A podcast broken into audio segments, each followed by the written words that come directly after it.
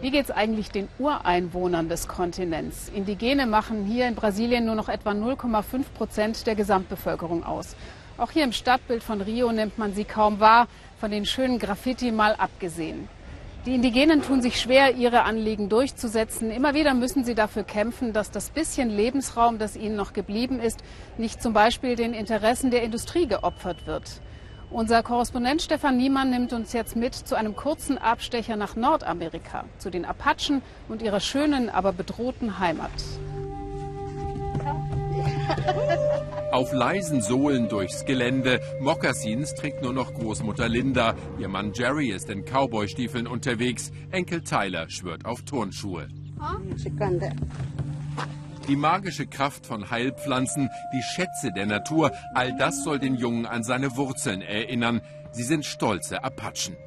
Jerry zeigt uns eine rituelle Schwitzhütte der Indianer. Die Männer erhitzen die Steine im Feuer und bringen sie hier rein, kauern eng im Kreis unter der Zeltplane mit ihren Trommeln. Dann schließen sie den Eingang und es wird heiß und sie singen und beten. Oak Flat heißt diese Gegend in Arizona. Sie ist den Apachen heilig, liegt aber außerhalb ihres Reservats. Nach Oak Flat kommen sie, um zu ihren Ahnen zu beten. Aber hier gibt es auch Bodenschätze, vor allem Kupfer. Die Gier des weißen Mannes sei wieder geweckt, sagt Jerry. Und so dürfte schon bald auch Oak Flat aussehen. Diese Kupfermine liegt nur ein paar Meilen entfernt vom Reservat der San Carlos Apachen. Die gewaltige Grube, ein Krater wie in einer Mondlandschaft. Spielzeug winzig wirken hier die Großmuldenkipper. Dabei sind schon die Räder vier Meter hoch. Fast 400 Tonnen fassen diese Monster-Trucks. So werden sie auch das Land unserer Ahnen entweihen, fürchten die Apachen.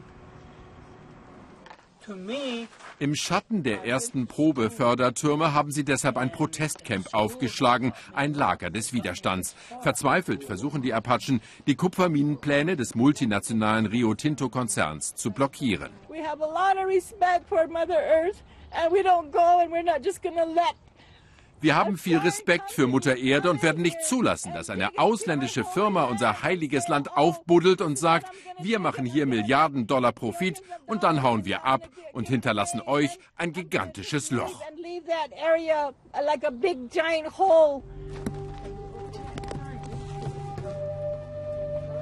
Jerry erbittet den Beistand ihrer Götter. Ohnmächtig hatten die Apachen zusehen müssen, wie der Kongress im fernen Washington dem Kupferkonzern grünes Licht gab. All ihre Proteste blieben ungehört.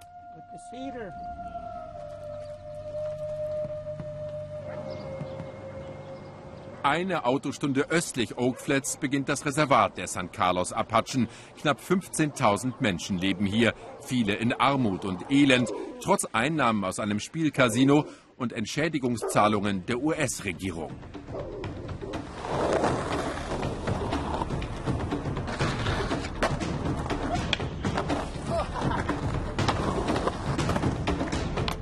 Es ist ein Leben am Rande der amerikanischen Gesellschaft, ein Leben, das viele Ureinwohner immer noch führen müssen. Die Jugendlichen Tony, Curtis, David und Maurice flüchten sich in ihre eigene Welt, halten sich aber fern von Drogen und Alkohol, denen so viele Freunde verfallen sind.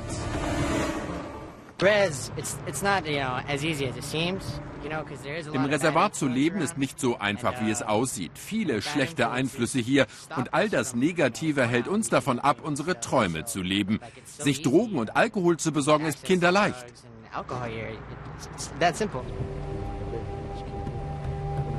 In den Bergen suchen sie Kraft beim großen Manitou. Winsler Nosey, seine Tochter Naylin und Mitstreiter aus dem Reservat kämpfen für die Rettung von Oak Flat. Winsler war lange Häuptling der San Carlos Apachen und trug den Widerstand gegen die Kupfermine schon bis nach Washington, organisiert spirituelle Protestläufe in Arizona, erzählt er.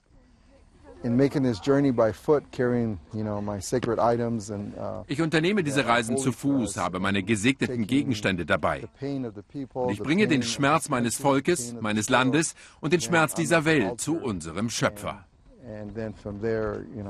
the Creator receives what I bring.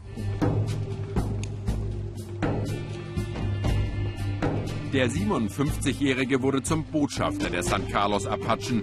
Doch er läuft auch gegen das Gefühl der Ohnmacht an. Winsler spürt, dass nicht nur der ihnen heilige Ort Oak Flat bedroht ist, es geht um die Zukunft der jungen Apachen-Generation.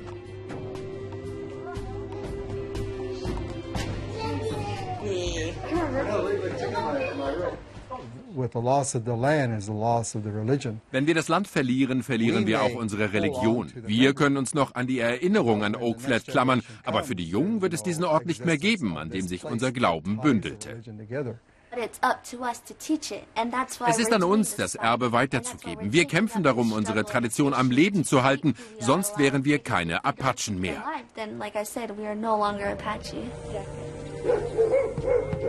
Manche Apachen in Arizona haben Oak Flat schon abgeschrieben, erzählt Naylin traurig. Sie will sich nicht damit abfinden und setzt auf ihre Schwestern und Cousinen, auf die starken Frauen im Reservat. Sie wollen ihre Heimat gegen die Kupfermine verteidigen. Der Kampf habe gerade erst begonnen.